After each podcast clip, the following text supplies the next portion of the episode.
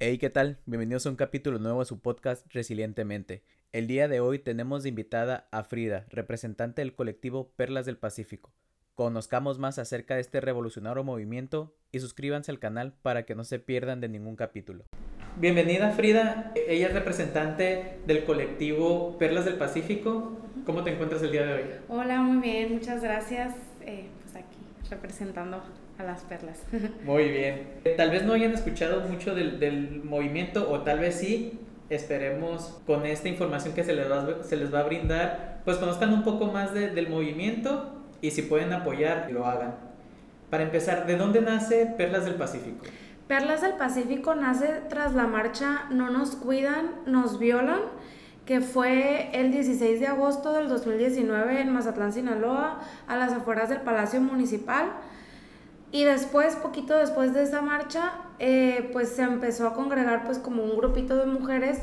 A mí en lo personal me habló eh, Diana, Diana Díaz, que pues es también una activista muy, muy fuerte también aquí en Mazatlán, y ella ya tenía ubicadas a cierto tipo de niñas con pensamientos feministas, y pues ya ella se acercó conmigo, me dijo, oye, te vi en la marcha, este, quisiera formar un grupo de mujeres feministas, que no sé qué, un colectivo, te unes y yo, va, perfecto, yo soy diseñadora, yo les hago el logo, les desarrollé en, en, su momento la imagen y así la imagen que pues hasta ahorita seguimos, seguimos usando, que pues es la representación de la mujer mazatleca, que pues es como nuestro, nuestro emblema. De hecho, tratamos de hacer manifestaciones ahí en, en la mujer mazatleca como, como más simbólico para nosotros. Y pues de ahí, de ahí nace, de la marcha no nos, no nos cuidan, nos violan, hace ya, ya tenemos casi este poquito más de un año tenemos ya. Muy bien. ¿Y cuál es la definición de, femi de feminismo que usted representa? Para nosotros el feminismo es un movimiento cultural y político donde buscamos totalmente empoderar a la mujer. ¿Y tienen alguna referencia de movimientos de historia anterior? Por ejemplo, vi en el Palacio Municipal que entregaron flores. Uh -huh. y, y, de hecho, hace días, escuchando la radio, eh, supe de que al principio era un movimiento contra de la guerra, que era el Power Flower, creo que le llamaban. Uh -huh. Entonces, ¿de dónde vienen sus movimientos? Desde los movimientos que se han dado desde Ciudad de México, en otros países. El movimiento ese, el, este movimiento de Perlas del Pacífico nació a raíz del movimiento que comenzó en México, el de no nos, no nos cuidan, los viol, nos violan. Cuando eh, una chica fue violada por cuatro, por cuatro policías eh, y que fue cuando comenzó como que la ola más fuerte del feminismo en la Ciudad de México y que también nos manifestamos aquí, aquí en Mazatlán. De hecho, fue como medio histórica esa marcha, la de, la de No nos cuidan, nos violan, porque fue la de, también la de Me cuidan mis amigas, no la policía. Cuando Claudia Sheinbaum iba también de que a a este, ay, ¿cómo se dice? A buscar a las feministas que habían como que causado los destrozos y luego ya dijo que siempre no y se puso a trabajar con las mujeres, pero luego ya no tanto y así. Este, entonces, pues sí, nuestro movimiento nació a partir de esa marcha, pero pues obviamente también nos inspiramos y nos documentamos de todos los movimientos fem feministas que ha habido pues a lo largo de la historia, como las de las sufragistas y de, de, de antes y así. Perfecto. ¿Y quiénes forman el colectivo? El colectivo está formado por varias mujeres este, muy chingonas, la verdad. Estoy muy orgullosa de, de mis compañeras. Y pues hay de todo, ¿no? Yo, yo soy diseñadora, tenemos también ingenieras como en nanotecnología, en biotecnología, muy, muy listas, muy inteligentes. También tenemos sociólogas, abogadas, algunas estudiantes que apenas van a ser este, eh, abogadas y así. Eh, también tenemos psicólogas y también tenemos madres de familia muy amorosas, muy lindas, muy respetuosas también.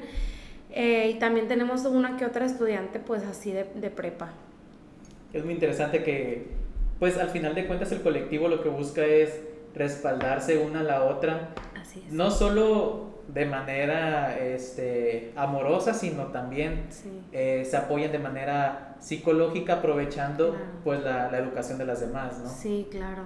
Este, de hecho, esa es una como parte muy, muy importante que me gusta mucho recalcar, que el feminismo eh, siempre tiene que ser sororo, siempre tiene que haber sororidad, pero pues no por esto quiere decir que que te vas a, o sea, yo como por ejemplo como feminista, no quiere decir que yo me voy a dejar pisotear por otra por otra mujer, o sea, si yo siento que una mujer, aunque sea mujer, me esté agrediendo, porque pues sí me ha tocado de que, ay, no que muy feminista, y es de que, oye, pues o sea, me estás agrediendo, estás siendo grosera conmigo, yo no puedo no permitirte que hagas eso hacia mi persona, pero si alguna vez me necesitas porque te violentaron, te acosaron, necesitas realizarte un aborto o lo que sea, yo pues voy a estar 100% para ti, nomás pues no me, no me degrades a mí, mis, mis derechos siguen siendo los mismos, seas, o, seas mujer o no, pues. O no porque seas mujer te voy a dar la oportunidad de, de agredirme a mí, o sea, no te la paso porque seas mujer, vaya. Claro, y se han encontrado eh, muchas personas que hacen preguntas, pero no de la manera en la que buscan ellos encontrar una respuesta, sino encontrar ellos la razón, aunque sea una idea errónea, ¿no? Claro, este sí. Sí, pues eh, muchas veces las personas, ya sea igualmente, ya sean hombres o mujeres, eh, buscan desprestigiar el movimiento. Es decir, no buscan salir de la duda, sino buscan tener, como, como decías tú, buscan tener la razón. Entonces, pues esto para nosotros de pronto, pues suele ser como que difícil porque siempre pues entramos en cierto tipo de debates y pues son personas que realmente no vale tanto la pena como que seguir discutiendo, sobre todo porque hay personas que realmente sí quieren aprender de nosotras, hay personas que sí se acercan a nosotras, ya sean hombres o mujeres, con dudas genuinas de, oye, pero es que ¿por qué están luchando? ¿Por qué pasa esto? Quiero conocer. Eh, o a lo mejor hay veces que nos preguntan de que, ¿dónde me puedo informar? ¿Dónde puedo leer? Este, ya llevo tiempo siguiéndolas, pero pues realmente no entiendo. Entonces, ese tipo de, de, preguntas sí son las que a nosotros nos interesa responder, no alguien que llegue como muy prepotente, muy arrogante a, a querer tener la razón de nosotros, con, o sea, a querer ganarnos, pues, de, de decir, a ver, dime cuántas mujeres matan por día. No, pues a 10 mujeres por día. Ah, pues sabías que a hombres los matan, no sé, 60 veces más pues ya es, este, es ese tipo de, cositas que pues sí, no, nosotras no, no queremos como que perder el tiempo respondiendo. Claro, porque no están buscando un diálogo, sino están buscando simplemente tener la razón. Y en realidad esto no se trata de un de unas olimpiadas de a ver a quién matan más, pues, sino se trata de, de llegar a, a, una paz, ya sea en hombres y mujeres, pero hay que tomar en cuenta que aunque en la sociedad esté muy arraigado el hecho de hay acoso que tal vez la gente no ve tal cual como el acoso que es por lo arraigado que está, ¿no? Sí, eso es un tema muy que me sorprende mucho cada vez más porque hay veces, eh, yo siempre he sido como muy vocal en mis redes sociales, yo la verdad es que siempre eh, digo lo que pienso y, y pues realmente pues no, o, o sea, como que busco informar diciendo, o sea, diciendo lo que pienso, pues. Y hay veces que yo he como que denunciado cierto tipo de, de situaciones y la gente no lo ve. O sea, eh, hace poquito pasó un caso de una chava que subió un TikTok eh, contando la historia de cómo se enteró que su novio la engañaba. Y el caso es que la chica descubrió que su novio la engañaba y le descubrió unas eh, unas fotos íntimas, unas nudes de la chica con la que la estaba engañando. Y la novia se enojó y, y le mandó las fotos, no sé si a, a su mamá, una cosa así. Entonces yo, como el TikTok se hizo viral, yo puse en Twitter de que no manches que se están riendo de este TikTok cuando hay pornografía infantil. O sea, es porque la chica era menor de edad, la chica con la que el novio la estaba cuerneando tenía como 16 años, una cosa así, no recuerdo bien. Y todo el mundo riéndose, eh, jajaja, ja, ja, este, cómo lo cacharon, que no sé qué. Y yo, no manches, o sea, no estén compartiendo ese tipo de cosas que tienen, eh, pues, pornografía infantil. Y una amiga mía me contestó, no tiene pornografía infantil. Y yo, claro que sí, o sea, enviar las fotos de una menor de edad así tenga 17 años con 11 meses, es una menor de edad y nomás con que envíes una foto de una menor de edad es pornografía infantil. Y o sea, estás distribuyendo. Sí, que la, y luego que la estás distribuyendo, o sea, eso es un acto gravísimo. Y luego la tipa del TikTok decía ella de que no, y pues yo todavía le dije a la tipa menor de edad que me debería de agradecer por no difundir sus fotos, porque si yo hubiera querido lo hubiera quemado. O sea, como que la tipa todavía tenía como que esa mentalidad y se quería sentir muy guau por no por no haber este, difundido las fotos de la chava. Y en el Twitter este, recibí pues comentarios de que pues qué onda, o sea, no, no está haciendo nada. Una hasta me puso, se las mandó a su mamá y su mamá ya la conoce desnuda, ni al caso. Y yo, o sea, no manches a mí no me gustaría que mi mamá recibiera fotos íntimas y no creo que a ti te gustaría que tu mamá te viera en esa, en esa circunstancia. O sea, las mandó sin su, sin su consentimiento y aparte, o sea, pues era menor de edad. Entonces, te digo, hay demasiadas situaciones que la gente normaliza demasiado. O sea, también como el amor romántico, este que, que, que, todas o todos de pronto tenemos de que, ah, es que si se enoja contigo, si te cela, es que te quiere. O sea, no, un amor bonito y bueno no, no te va a celar y no te va a prohibir cosas. Y pues son cositas que, o, o, o tan, en el simple hecho de decir, ay, es que mi marido me, me ayuda tanto con la casa yo y mi marido somos genial porque él me ayuda muchísimo. Él, este, él barre, él trapea y me ayuda con los trastes. Oye, o sea, no te está ayudando, es parte de su responsabilidad también ser un buen padre, ser un buen esposo. Y pues en sí en una casa viven dos, tu trabajo no, no, es, no es limpiar, o sea, el trabajo pues de los dos. Entonces, sobre todo aquí en Sinaloa, de hecho Sinaloa es eh, uno de los estados más machistas que también, que de hecho también estamos en violencia de género, somos el quinto estado con más violencias de la mujer en todo México. Entonces, de verdad que el feminismo del norte es, o sea, necesario. Necesitamos también salir de todas esas costumbres y, como te digo, empoderar a la mujer y decirle, oye, tu trabajo no está en la cocina, tu trabajo puede ser cualquiera. Eh, tu trabajo no es simplemente dedicarte a tus hijos. Es parte también de tu esposo eh, eh, educar, educarte, pues, o sea, educar a los, a los hijos, perdón.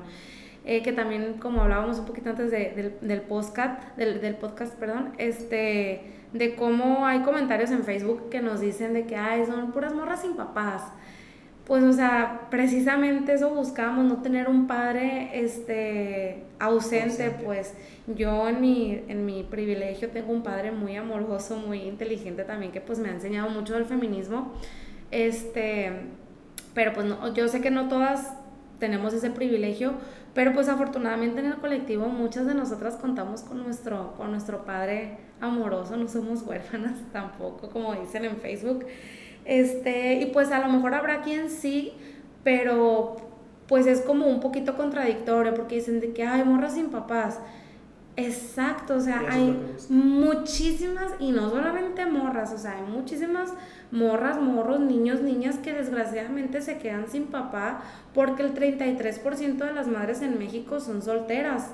¿Por qué? Porque las abandona el padre, son padres irresponsables y también hay un porcentaje que ahorita no lo recuerdo de que a lo mejor no son madres específicamente solteras porque se toma como madres solteras a las madres que registraron a su hijo con sus dos apellidos. Pero pues imagínate las que registraron con el apellido del papá y con el apellido de la mamá y que el papá a los tres meses se fue y ya no les da dinero o les da cada que viene el papá. O sea, también eso pues sí, tenemos mucho, mucho que cambiar ahí. Y, y de hecho, hablando hace tiempo acerca del machismo, para los hombres que nos escuchan, no solo afecta a la mujer, que es la más afectada. Claro.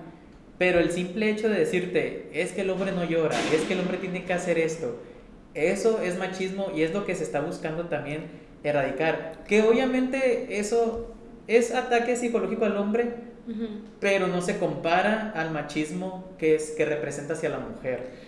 Hay, que tener, hay que tener en cuenta el por qué. Ah, hace, hace un momento antes de empezar el podcast comentábamos, yo soy mucho de por qué no buscar un, humanismo en vez de un feminismo, pero ese es en una utopía donde los, los, los, pisos están iguales, pues, o sea, hay que buscar derechos iguales para todos, cosas que ahorita no hay. Y lo que se busca es esa igualdad. Sí, claro, sobre todo es la lucha, o sea, es, es la lucha para que ya no nos maten, para que yo ahorita pueda salir de aquí de mi podcast y irme caminando sin ningún miedo a mi carro y llegar sin ningún miedo a mi casa y que nada me vaya a pasar y que nadie me vaya a agredir y que nadie me vaya a tocar, que la niña que se sube al camión para ir a la prepa no la toquen, que la, la, niña que se quiso tomarse fotos íntimas y se las pasó a alguien, que esa persona no tenga el descaro de, de hacerlas viral, o sea, todo, todo esto es, es, es, una lucha, pues, o sea, el, el, feminismo como tal, ahorita yo lo veo más, te digo, como completamente una, una lucha por hacernos, por hacernos notar, porque también es impensable que nosotras no tengamos el privilegio de decidir sobre, sobre nuestro propio cuerpo.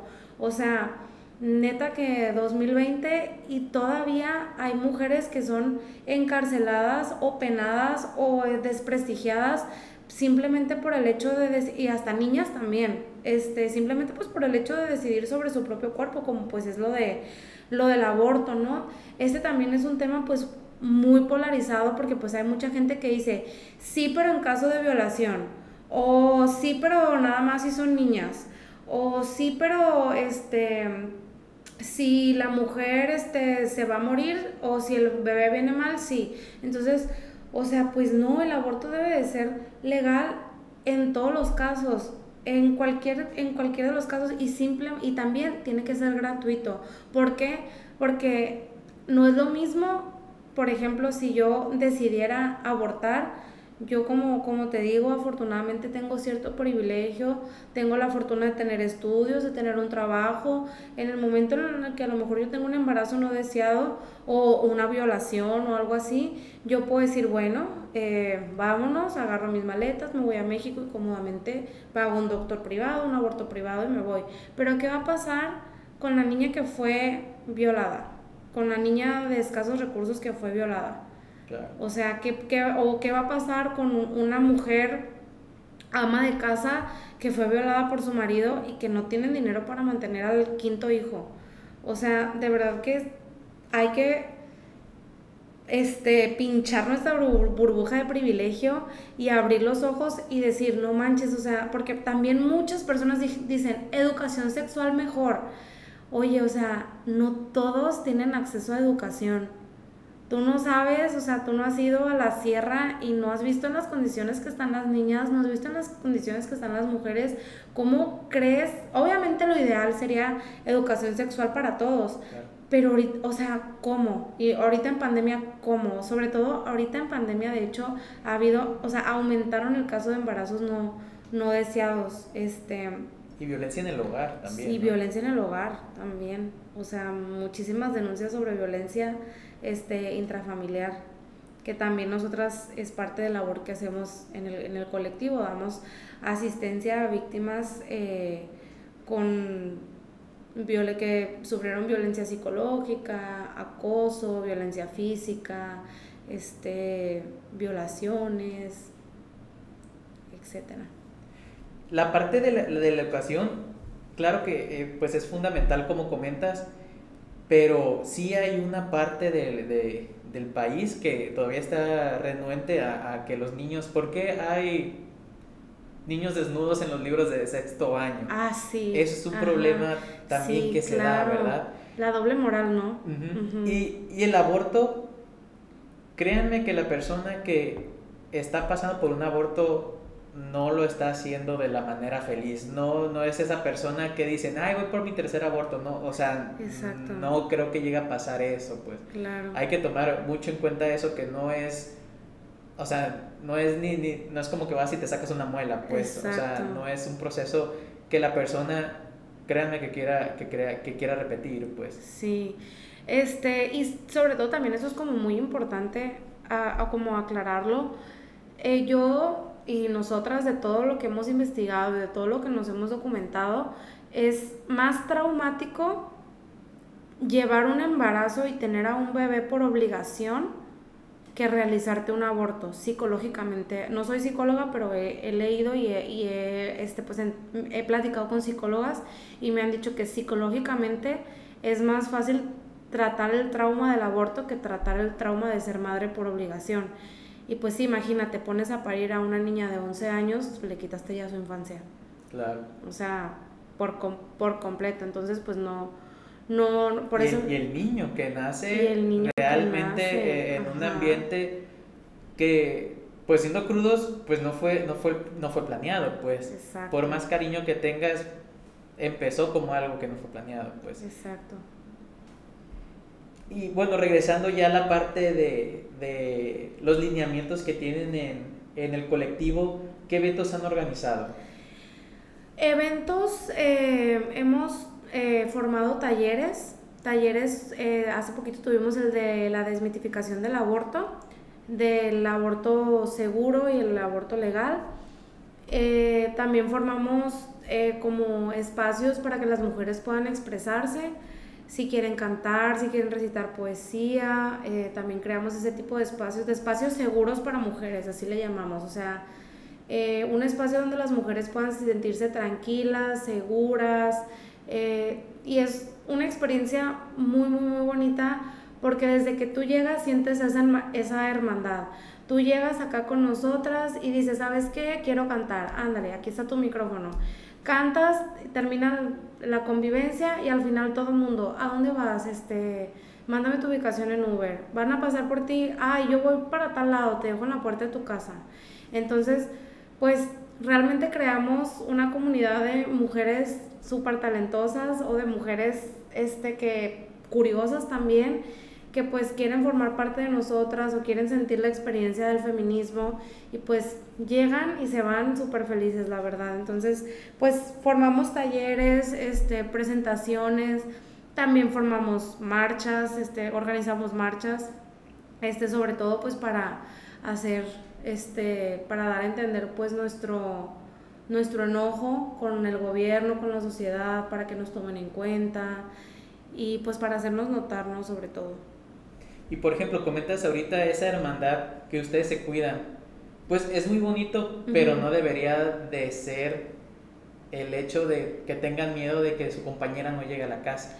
Sí, claro. O sea, te, como te decía, lo ideal es que una salga a las 3 de la mañana de donde quiera, de donde sea, del antro, del restaurante, de la casa del novio, de la novia, y que no importa si trae short, falda, pantalón, burka, llegue intacta su casa. Eso sería obviamente lo ideal, pero pues aquí como pues realmente la policía no nos cuida, pues nos tenemos que cuidar eh, entre nosotras. De verdad que hay veces que una siente que no tiene más que a sus amigas feministas, a su madre de pronto y así, a su padre, porque este, te digo yo que soy afortunada de que todavía tengo a mis dos papás, ellos también siempre están al pendiente de mí, ya llegaste, ya te vas, con quién estás, y no por meterse en mi vida, sino pues porque conocen la situación de aquí, de Sinaloa sobre todo, o sea, porque nunca va a ser igual el feminismo de México que el de Francia, ni que el de Estados Unidos, y así como no, es igual el de México que el, feminismo de México que el de Francia, no es igual el feminismo de aquí de Sinaloa que el de la Ciudad de México. Tenemos otros problemas y ten, por ejemplo en México la, el aborto ya, ya es legal, ¿no? Este, aquí en Mazatlán sobre todo tenemos otros problemas, en Sinaloa tenemos problemas muy precisos como lo es el narcotráfico, la trata de personas, o sea, nosotras tenemos temas muy específicos en que pues en qué, qué tratar, pues eh, las de Culiacán, eh, que también tenemos mucho contacto, con las feministas alteradas sinaloenses de Culiacán, este, pues también nos dicen, oye, o sea, neta, nos da un miedo a veces porque pues llegan muchachas que son embarazadas por fulanito poderoso y pues todo lleva, todo lleva su riesgo, la verdad, entonces pues es una labor que nosotras estamos dispuestas a casi que a, a lo que, a lo que venga, la verdad. ¿Y han tenido problemas a raíz de esos eventos que han organizado? No, pues claro que sí. La marcha sobre todo del, del día del, del, aborto, yo creo que sigo en shock, la verdad fue muy traumático para mí y para la mayoría de mis compañeras. Nos quedaron hasta como secuelas de lo traumático que fue. Hay veces que yo me despierto y no, no lo puedo creer lo que nos pasó. Este, pues hubo represión, así como, como salió en los medios, hubo represión policial por parte del gobierno de Mazatlán, por parte del gobierno pues del alcalde, ¿no? Y pues fue algo impensable, o sea que, que no, no se cree hasta cierto punto porque nosotras nos manifestamos primero en el Palacio Municipal, nosotras ya lo teníamos acordado, lo pusimos en nuestras redes sociales, va a haber pega de carteles, va a haber declamaciones, este, es, también las marchas son eventos súper bonitos, súper super sororos, te digo, porque pues llega el momento en la que usualmente traemos el megáfono eh, Rita, Diana o, o yo, eh, pero pues nosotras siempre pasamos el megáfono a quien quiera hablar, a quien quiera expresarse, a quien se sienta enojada, a quien se sienta molesta, a quien se sienta triste, quien se sienta feliz de estar aquí, de agradecernos, le pasamos el megáfono. Y pues ya, pues varias este, mujeres participamos, entre ellas una que de verdad está en mis pensamientos y en mi corazón por siempre, es la hija de Mara Paulina, es una señora de 41 años que falleció en el Paseo del Centenario el, en enero y pues su hija fue con mucho dolor a expresar la inconformidad que tenía pues por parte del, del gobierno de, Mazatlán. Y una chica que no, no había visto yo en el, en el colectivo, una, una como, ni, como niña, parecía, parecía menor de edad, la verdad, o sea, de unos 17, se le ocurrió que ella traía pintura para pintar los carteles de agua completamente y nos dijo de que, ay, ¿por qué no ponemos nuestras manos en el, en el palacio a forma de protesta, que no sé qué. Lo discutimos entre todas y nos hizo buena idea. Y le pedimos permiso a una guardia que estaba ahí, a una guardia que estaba en el palacio municipal.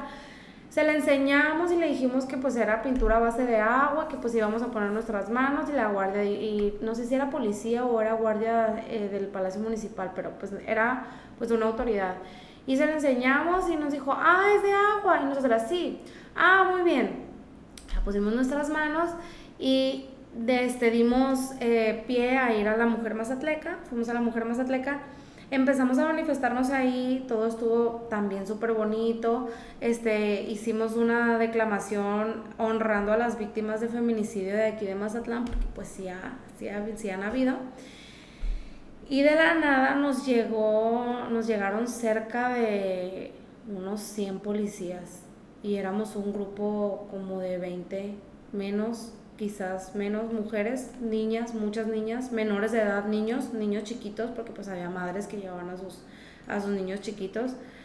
Y nos rodearon, este, algunas, algunas de nosotras, a mí no me tocó, pero algunas de nosotras las patearon, este, les dijeron insultos súper degradantes de que cierra las patas, por eso, por eso eres una puta, Em, bueno, un sinfín de, de groserías, de cosas despectivas hacia nuestro cuerpo, que pues estábamos gordas, o sea, de verdad que es algo que no, que no, no, no, no, o sea, dices tú Mazatlán y no piensas eso, o sea, no, no, no piensas que va a haber ese tipo de represión, sobre todo porque no traíamos armas, yo les, les decía a mi colectivo, no manches, o sea, si a mí me agarraba un policía, yo ni siquiera traía ni gas pimienta, ni, ni teaser, ni nada. O sea, si a mí me agarraban, porque se supone que no te pueden hacer nada, se supone. O sea, aquí la ley dice que pues un policía no te puede agarrar arbitrariamente, pero estamos en México. O sea, el policía, por el simple hecho de traer un arma, él te puede hacer lo que él quiera. E inclusive pues a las de, las de Culiacán han tenido experiencias más traumáticas porque pues a ellas sí las han subido a la patrulla y así. Afortunadamente nosotras supimos manejar el problema, nos comenzamos a dispersar y yo comencé a decirle a las niñas y a las mujeres, vámonos, empiécense a, separar y empiecen a guardar sus cosas porque este, nosotras em, eh, empezamos a recibir amenazas de que nos iban a subir a la patrulla. Nosotros en la Mujer Mazatleca no estábamos haciendo nada, nosotros estábamos te, como te digo, dando la declamación, el, el discurso sobre las em, sobre los feminicidios de aquí de Mazatlán, cantamos la canción de Sin Miedo, la de Yo todo lo encendió, yo todo lo rompo, esa. Y por eso, por eso nos, nos querían agarrar a todas y nos querían dejar 36 horas en la Juárez y que la multa de, de no sé cuántos miles y que... Y después de esto, o sea, no conforme con la represión, vino el linchamiento en las redes sociales. Porque, bueno, a mí en lo personal me siguieron, o sea, uno, uno de los policías me siguió hacia, hacia, hasta mi vehículo y después una patrulla me siguió hasta que salí del centro. Eh, y después, días después, mm, yo sentía, no sé si ya tengo delirio de persecución por el trauma, pero yo sentía que literalmente de donde salía había una patrulla o en el Oxxo así de por mi casa, patrulla así, muy puntual, pues en cuanto yo salía veía patrullas, no sé si fue mi mala suerte o si realmente había algo por ahí, pero pues no, o sea, de verdad que sí fue una experiencia muy traumática. Y también después llegó el linchamiento en las redes sociales de las declaraciones que dio pues el alcalde que nos empezó a decir que, que pues éramos violentas, que ya había abierto carpeta y que nos iban a investigar, que ya nos tenían fichadas, que ya tenían nuestra información. Y pues información de, de, mis, de mí, sobre todo de mí y de mis compañeras. Y aquí me da mucho coraje también porque de verdad que mis compañeras son ciudadanas ejemplares, o sea, yo no tengo ni una infracción, mis compañeras tampoco, ni siquiera tengo una infracción de tránsito ya no se diga alguna demanda, jamás. O sea, también mis compañeras pues estudiando, no nomás ciudadanas ejemplares, sino estudiantes ejemplares. Este, y ciudadanas ejemplares te digo también porque pues también hemos organizado brigadas para limpiar las playas de Mazatlán y eso no salió. O sea, cuando nosotras vamos y limpiamos las playas de Mazatlán, claro que no nos salen, no salen o no nos dan difusión o dicen bravo las feministas que limpiaron la playa. Ah, no las feministas que pusieron su mano con acuarelas en Palacio Municipal son acá casi que terroristas. Y pues ahí va la parte de no manches, o sea, a los asesinos de la mamá de Mara, de que de la hija de, de, de, Mara, no los han encontrado, no los han fichado, no los tienen perseguidos, no tienen nada, no tienen ninguna información de por qué la hija de Mara ya, ya no tiene a su mamá. Y eso pues también me da mucho coraje porque, o sea, nosotras, ciudadanas ejemplares, estudiantes ejemplares, yo, o sea, que no sé, ¿para qué te digo que salí con 9, como con 9.5 de la universidad y demás? Mis compañeras también. Y qué ilógico que nos estén buscando a nosotras por poner las manos en el monumento, pero no estén buscando a, a asesinos reales, a violadores, abusadores reales y prefieren enfocarnos a nosotros y pues es una situación bien traumática sentirte perseguida por la autoridad, o sea, obviamente fue intimidación, nosotras gracias al cielo tenemos este mucho apoyo no solamente psicológico por parte de nuestra psicóloga Diana, sino también tenía, tenemos asesoría legal y nosotras tenemos, nos hicieron ver eh, muy puntualmente los delitos que cometió pues el gobierno de Mazatlán hacia nosotras, pues porque pues delito nosotros no cometimos, pero delito el gobierno de Mazatlán sí cometió. Entonces, pues ya estamos pues ya los ya estamos en proceso de superarlo, gracias pues te digo a nuestra atención psicológica que pues hemos estado recibiendo y ya también estamos pues muy tranquilas eh, cuando también la abogada nos, nos hizo saber nuestros derechos, nos hizo saber que lo que vemos, porque pues había niñas, porque pues había niñas en, dentro de las fichadas, pues estaban bien preocupadas, ¿no? De que no manches, el alcalde acaba de decir que tiene los nombres y la información míos y que me va a llegar en cualquier momento la patrulla y me va a subir. O sea, pues también eso, imagínate andar persiguiendo a unas niñas que se manifestaron pacíficamente en lugar de andar persiguiendo a, a un violador, a un avisador. Exacto, pues. ajá. Y por lo que comentas entonces, los medios se han estado enfocando más que nada en, entre comillas, actos que ellos pueden llamar amarillistas al decir que fue vandalismo. Pues mira, tenemos medios de todo, de todo tipo. Hay medios que son bien a todo dar con nosotras, que siempre buscan como que darnos difusión de la, de la chida, así, eh, de la, de la que sí sientes que te quieren escuchar.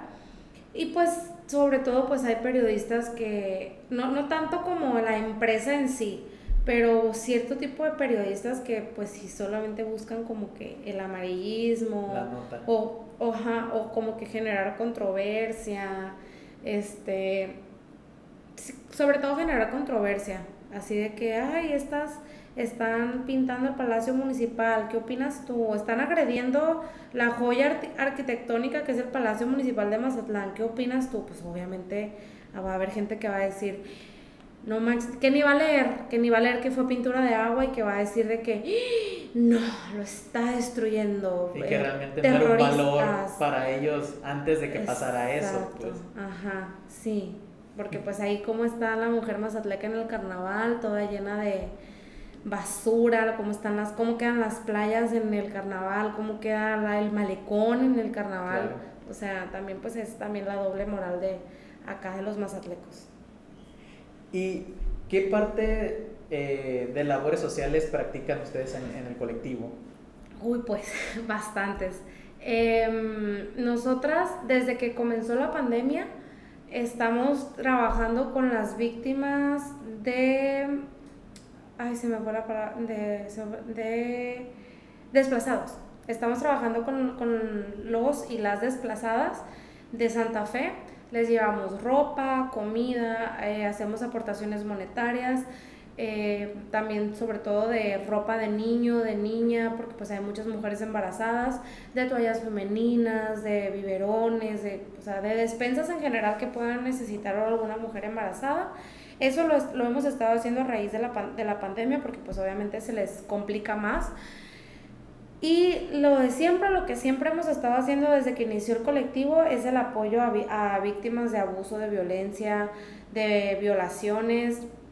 Este, te digo, tenemos a nuestra psicóloga, pero también muchas mujeres que se acercan personalmente a nosotras por ejemplo, amigas mías o amigas de mis amigas que se acercan conmigo y que me dicen, oye, fíjate, es que me vi en esta situación, quiero saber si, si es violación. Y de pronto te llegan unas historias bien, bien feas porque como hablábamos anteriormente, son cosas que la gente no se da cuenta. O sea, llega conmigo, por ejemplo, una niña de 16 años y me dice, oye, es que pues pasó esta situación con un amigo pero yo creo que no es violación porque solo me metió los dedos.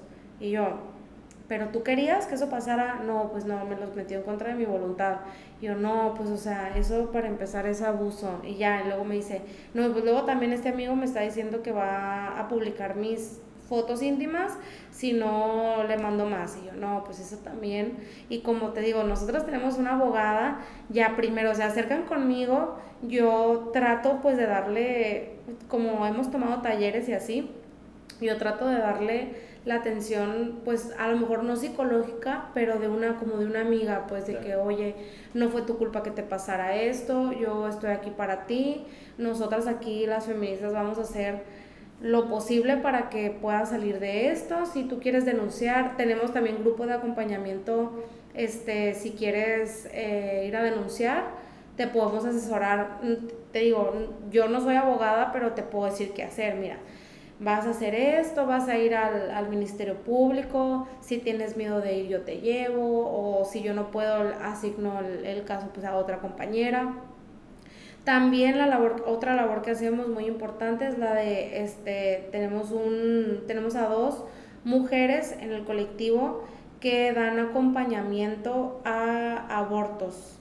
Entonces, pues esta también es una labor muy, muy, muy, muy grande y que pues ellas, estas, estas dos mujeres, están muy informadas y muy capacitadas para que puedas realizarte un aborto seguro en casa, porque también vi unos memes este, donde ponían una foto nuestra en la marcha que decía que queríamos, eh, pues, que ni una muerta más por clandestinidad.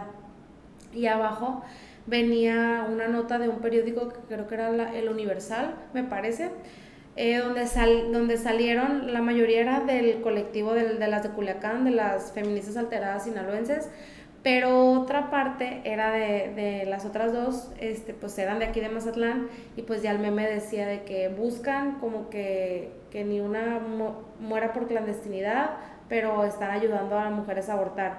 Y pues también es bien importante recalcar que pues el aborto en casa, si se hace con acompañamiento y por una persona que sabe, es un método que aprueba la OMS y que pues tiene su complicación como cualquier procedimiento médico, pero si se hace con, el con la debida responsabilidad, no debes de tener como que ningún problema. Esto es diferente a que tú vayas y te hagas un aborto clandestino en, una, en un lugar que no tenga las medidas de, de salubridad, que no, que esté sucio, que te lo vaya a realizar alguien que, que no es ginecólogo, ginecóloga. Entonces, pues sí, que el aborto, que tú te hagas un aborto en casa no quiere decir que, que pues que sea malo, ¿no? También con esto del aborto, nosotras muchas veces reunimos dinero si la persona esta no tiene los recursos para comprar lo que se necesita, que pues es misoprostol, toallas sanitarias y así. Es un, en el colectivo de verdad que son demasiado empáticas, demasiado humanas. Muchas veces nosotras solventamos los mismos gastos del colectivo de nuestro, de nuestro propio dinero, ¿no? O sea, que si alguien necesita misoprostol, órale, pues cada quien pone 20 pesos para armarle la cajita de misoprostol a la, a la chica que quiere, que quiere abortar, ¿no? Entonces, pues sí también hacemos ese, ese tipo de labores como que muy, muy empáticas, nos hacemos muy empáticas, ¿no? Claro. Y yo he hecho anotaciones de cómo afecta también, como lo que dije, el machismo a los hombres. No es porque queramos cambiar el entrar en parte de, sino que viene relacionada a la pregunta que, que, que continúa es, ¿de qué manera los hombres podemos apoyar al movimiento? Ah, ok. Bueno, pues esta pregunta de verdad que me encanta porque pues la verdad es que los hombres hay muchísimo que pueden hacer por el feminismo, aunque pues no parezca, ¿no? Para empezar, yo tengo como una, una lista, ¿no? Es decir, ¿cómo puede un hombre apoyar en el feminismo? Si tú eres padre de familia, dejar a, tu hija manifestarse, asegurarse de que llegue bien a la manifestación, asegurarse de que llegue bien a, a la casa, este, apoyarla, si tú eres algún jefe de alguna oficina, dejar que tus empleadas puedan manifestarse libremente en alguna, en alguna marcha, por ejemplo el 8 de marzo o el 25 de noviembre, que es el Día de la Violencia en contra de la Mujer. Este, si tú eres un amigo o un novio, asegurarte que tu amiga también llegue bien a las marchas, este, asegurarte que, ni, y ni siquiera a las marchas, pues, o sea, que llegue bien a su casa, yo la verdad es que cuando yo salgo de fiesta o a cenar o así, de verdad que prefiero, aunque no traiga gasolina, prefiero llevar a mi amiga y verla que entre a su casa, porque si no, no, no puedo dormir si le digo, ay, te dejo aquí en la esquina y me voy. Entonces, esas son pequeñitas aportaciones que pueden hacer los hombres y en general todo, en general todo el mundo, asegurarte que una mujer llegue bien a su casa o cuando está en un viaje en Uber poder decir, oye, tu ubicación siempre va a estar a salvo conmigo, yo voy a estar al pendiente que llegues bien a tu casa. Eso es en general, pues para las mujeres que siempre estén seguras, ¿no? Y otra parte que pueden eh, colaborar los hombres, sobre todo en el movimiento Perlas del Pacífico, es dando donaciones eh, te digo, aceptamos donaciones monetarias o en físico como ropa para, sobre todo para, para bebés y para, bebé, y para niñas. Este, pues para las desplazadas de Santa Fe recibimos donaciones de, de cualquier tipo. También cuando hacemos limpieza de playas también aceptamos hombres, mujeres, quien quiera unirse. Y ya hacia un punto más general sobre cómo un hombre puede contribuir en el feminismo, pues es informándose, ¿no?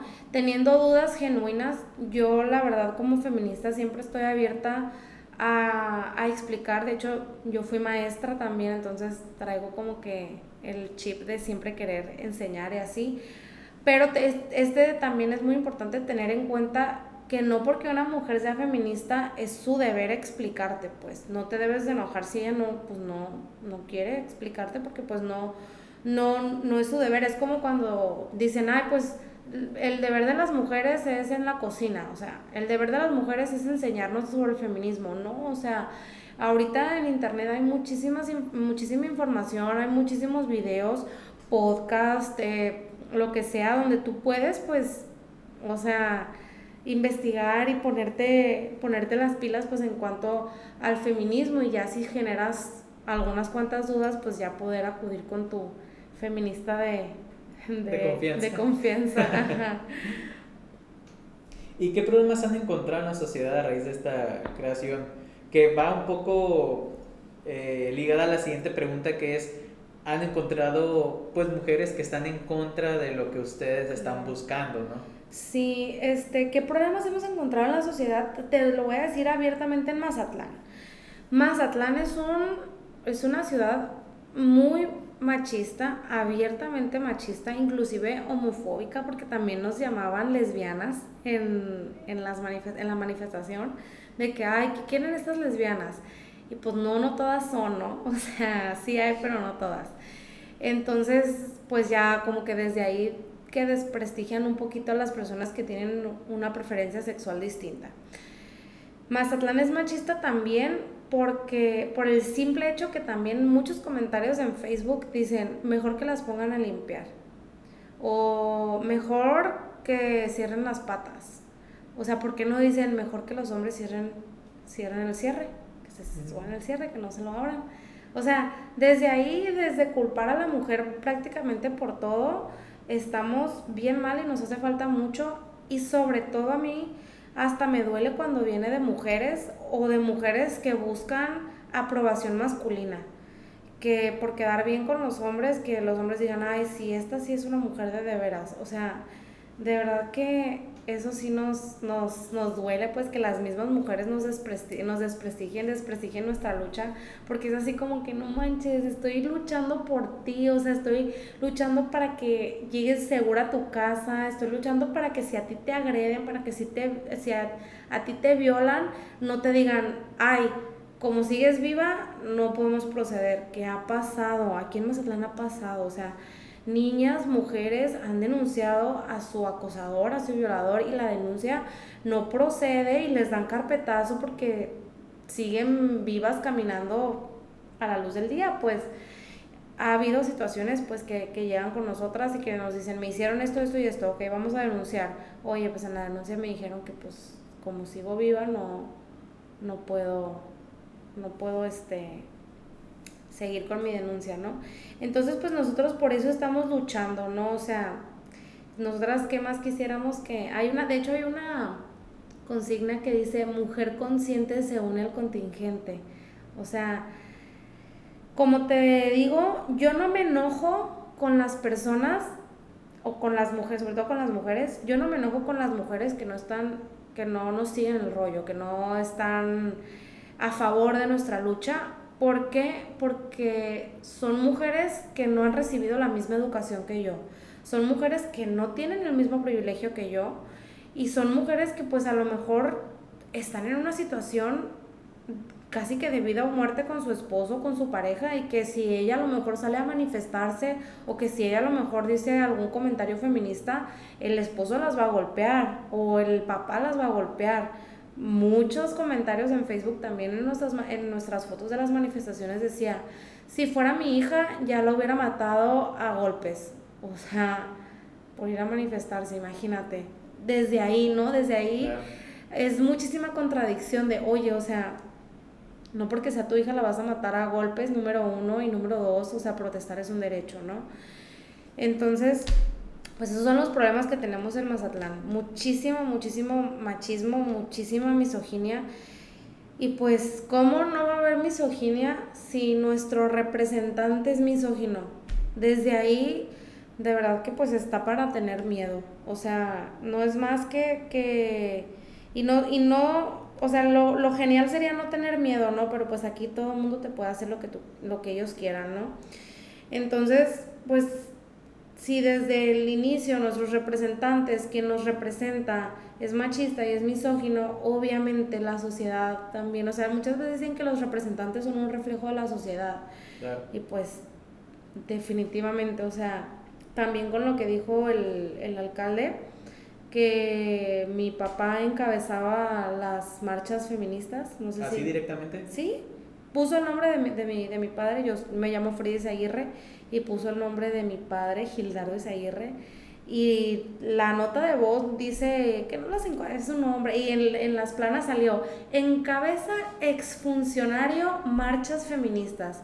Cuando mi papá lo único que hizo fue dejarme en mi marcha con mi cartelito, con mi megáfono, hacerme así, se fue a estacionar y con, un, con su celular me empezó a tomar fotos para que yo las subiera a mi Facebook.